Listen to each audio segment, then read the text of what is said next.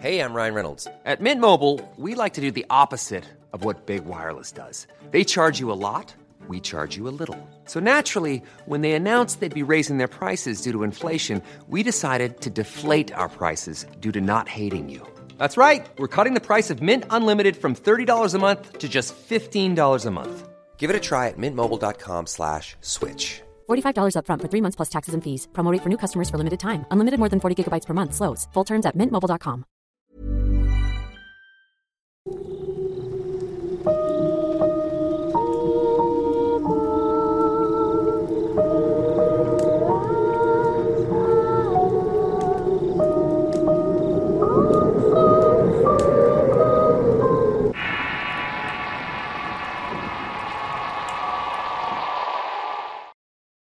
motociclista.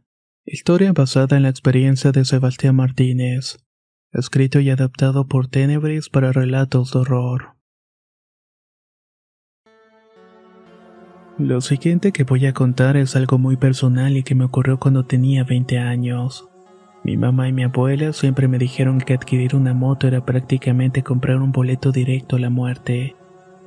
Y a la par con la motocicleta debía comprarme un ataúd también. Según ellas, porque más precavido que pueda ser uno, las circunstancias contribuyen a que se produzca un accidente. Decían que la muerte siempre está atrás de la juventud que no se preocupa ni tiene respeto a lo más sagrado que el Dios.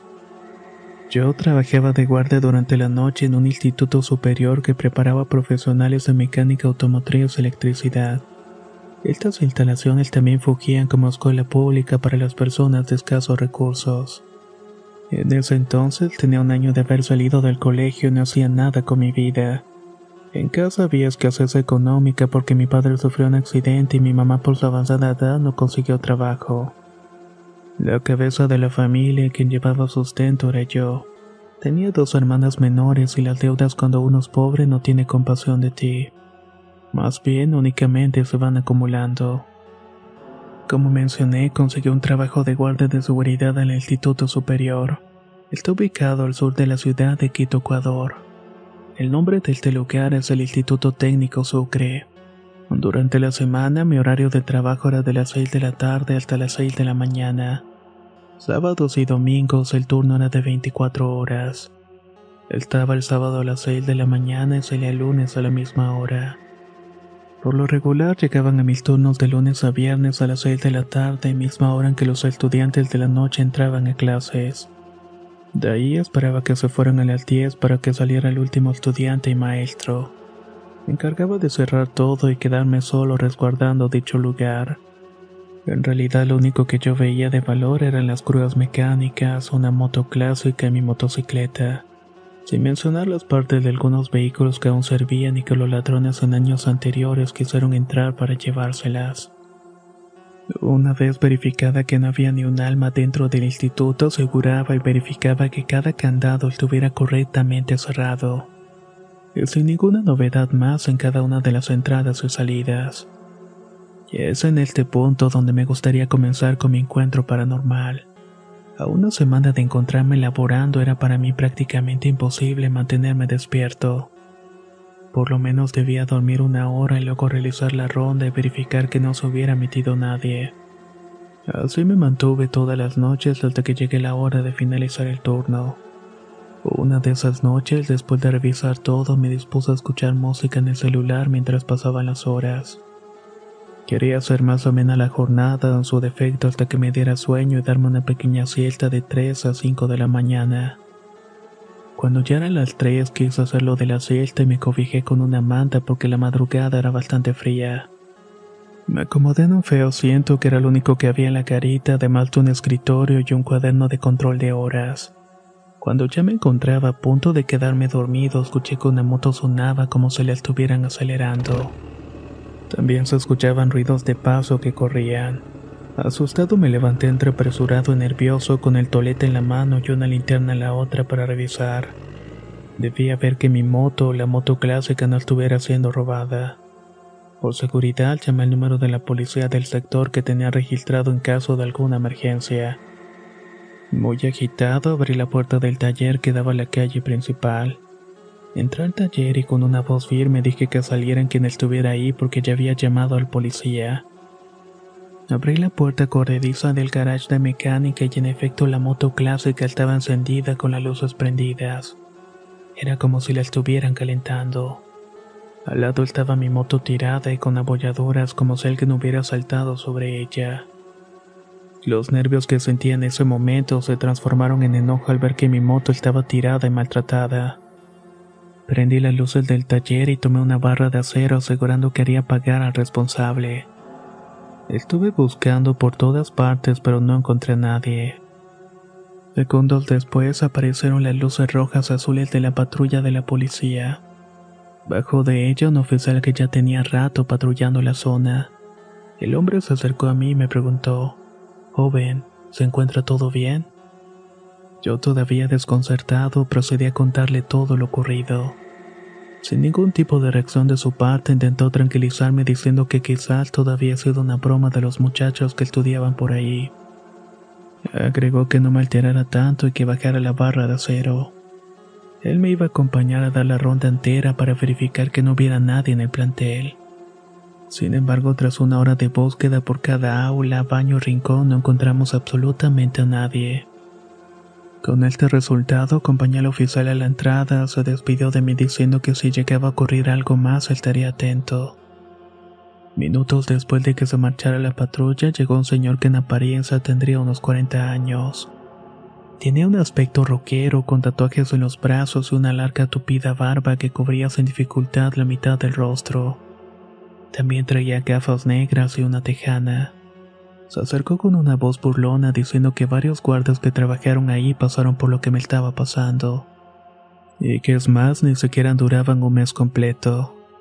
Según ellos, cada noche entre las 3 y 4 de la mañana se escuchaba la moto prenderse, seguida de una silueta del que era el supuesto dueño. Este se subía intentando llevársela sin poder lograrlo. Enojado y pensando que quizás ese tipo estaba borracho, le dije que seguramente fue una broma de los chicos que estudiaban allí. Que más bien estaría atento para atrapar al responsable. El tipo de los tatuajes solamente respondió que yo era un ingenuo y que estaba por llevarme un buen susto un día de estos. Fastidiado por todo lo anterior, le cerré la puerta en la cara y me dispuse a llenar la bitácora hasta llegar el momento de abandonar el turno. Al llegar la hora de la salida fue a buscar al rector de la institución a quien le entregué las llaves. Le conté todo lo que había pasado, haciendo hincapié que mi moto había quedado dañada, con el tanque de gasolina roto y el timón doblado. Era necesario que sí o sí la llevara a reparar y eso iba a complicar que llegara a tiempo al trabajo, ya que debía recorrer una gran distancia. Poniendo atención en mis palabras y compadeciéndose de mí, me dijo que no me preocupara por el transporte que en todo caso podría utilizar la moto clásica que estaba libre, y que podía disponer de ella en lo que reparaba la mía. El mismo día que llevé mi moto a la mecánica del conocido, regresé por la moto clásica y así irme a mi casa a comer y a dormir para volver al trabajo. Al estar tanto tiempo guardada, la moto sonaba muy mal, pero no le di mayor importancia. Lo único que deseaba era llegar a mi casa a dormir. Llegando a esta encontré a mi abuela que estaba ahí de visita y no descansé como quería, ya que acostumbro aprovechar el tiempo con ella cuando la puedo ver. Cuando llegó el momento de irme al trabajo, vio la moto clásica lleno de calaveras y me dijo que no era de Dios. Sonriendo le contesté que no era mía y que por el momento debía usarla para moverme. Tras salir de la casa noté que la moto se había quedado sin gasolina y todavía faltaba mucho para llegar a una estación de servicio. De tal suerte que me tocó empujarla hasta la gasolinera.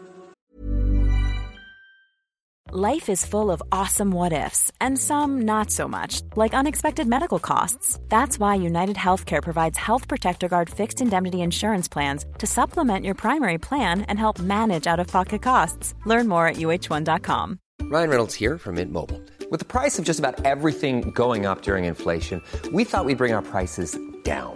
So to help us, we brought in a reverse auctioneer, which is apparently a thing. Mint Mobile unlimited premium wireless. Ready to get 30, 30, bit to get 30, bit to get 20, 20, 20, bit to get 20, 20, bit to get 15, 15, 15, 15 just 15 bucks a month. So, Give it a try at mintmobile.com slash switch. $45 upfront for three months plus taxes and fees. Promo rate for new customers for limited time. Unlimited more than 40 gigabytes per month. Slows. Full terms at mintmobile.com. Enojado le reclamé que no se portara mal conmigo, que me ayudara a salir del apuro aunque estuviera mi moto lista. Ya saben, los que tenemos vehículos a veces les hablamos como si nos entendieran.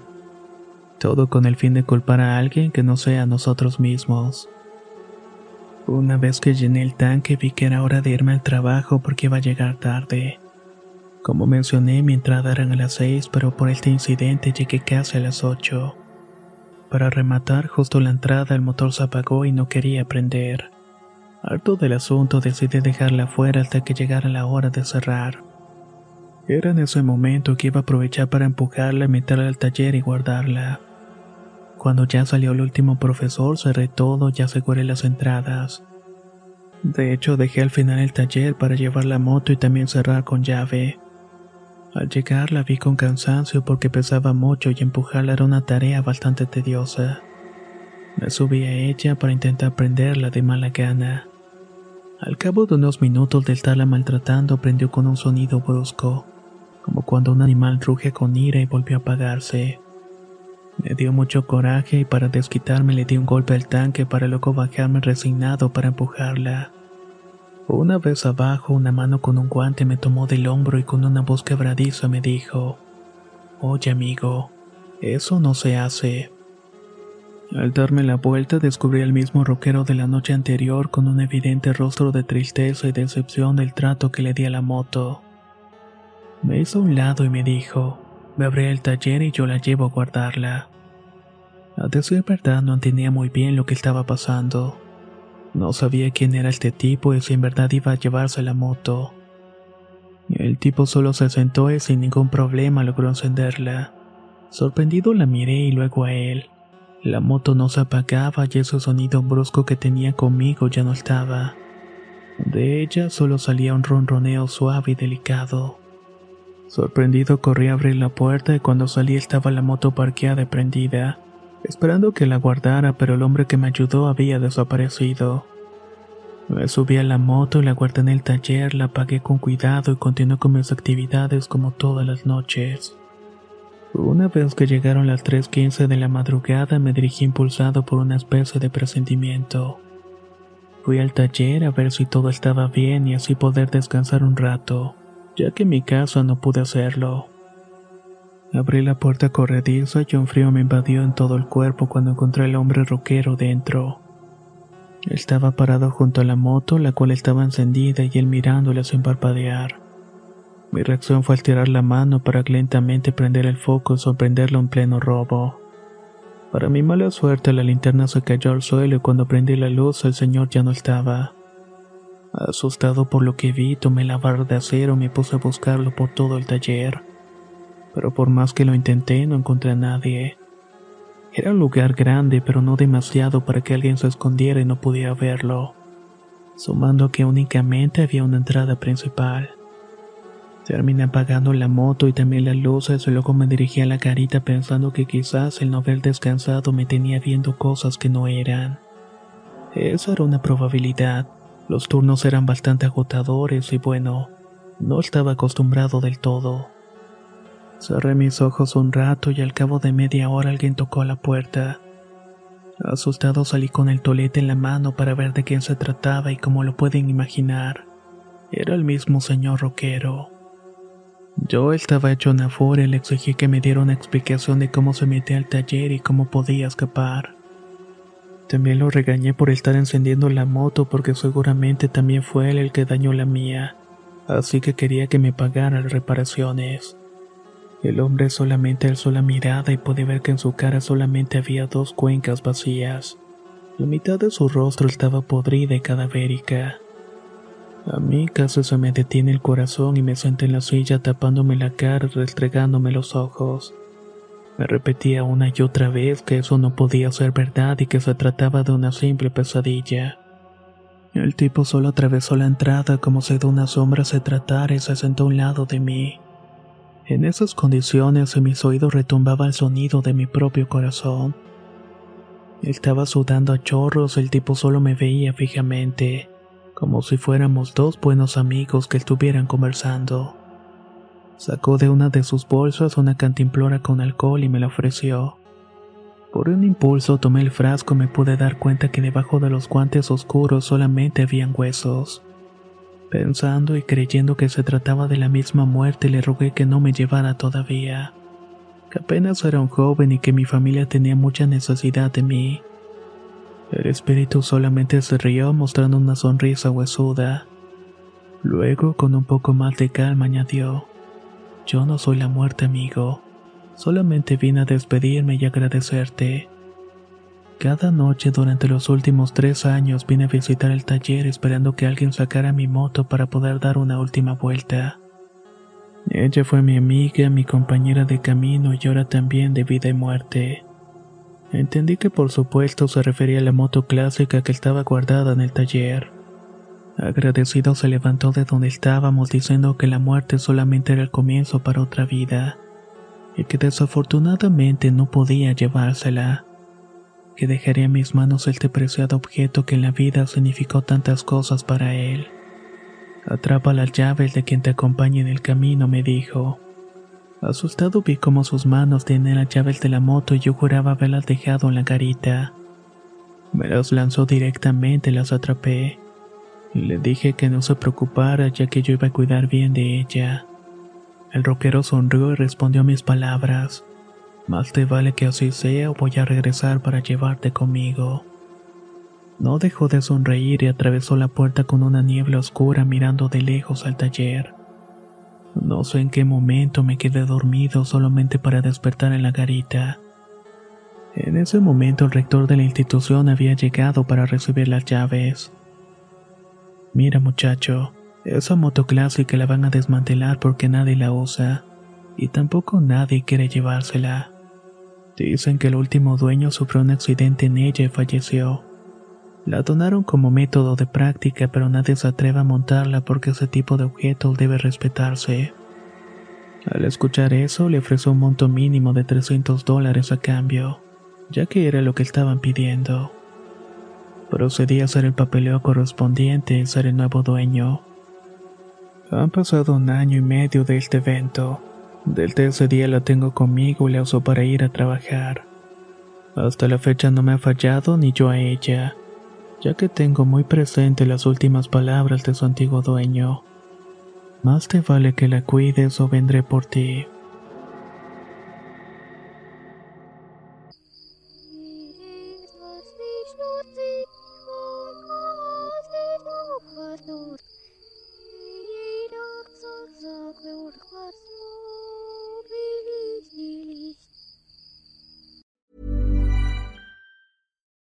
Would you like to look five years younger? In a clinical study, people that had volume added with Juvederm Voluma XC in the cheeks perceived themselves as looking five years younger at six months after treatment. Look younger, feel like you. Add volume for lift and contour in the cheeks with Juvederm Voluma XC. Reverse signs of aging by adding volume to smooth laugh lines with Juvederm Volure XC. For important safety information and to find a licensed specialist, visit juvederm.com. That's J U V E D E R M.com. Not for people with severe allergic reactions, allergies to lidocaine, or the proteins used in Juvederm. Common side effects include injection site redness, swelling, pain, tenderness, firmness, lumps, bumps, bruising, discoloration, or itching. There's a risk of unintentional injection into a blood vessel, which can cause vision abnormalities, blindness, stroke, temporary scabs, or scarring. Talk to a licensed specialist to find out if it's right for you. Hey, folks, I'm Mark Marin from the WTF Podcast, and this episode is brought to you by Kleenex Ultra Soft Tissues your ally to help tackle your allergy symptoms this season. I love the change of seasons, but nobody loves pollen and all those other things floating in the air that make you sneeze during this nice weather. Kleenex Ultra Soft Tissues are hypoallergenic and allergist approved. So fight back against watery eyes and runny noses without worrying about irritating your skin. For this allergy season, grab Kleenex and face allergies head on.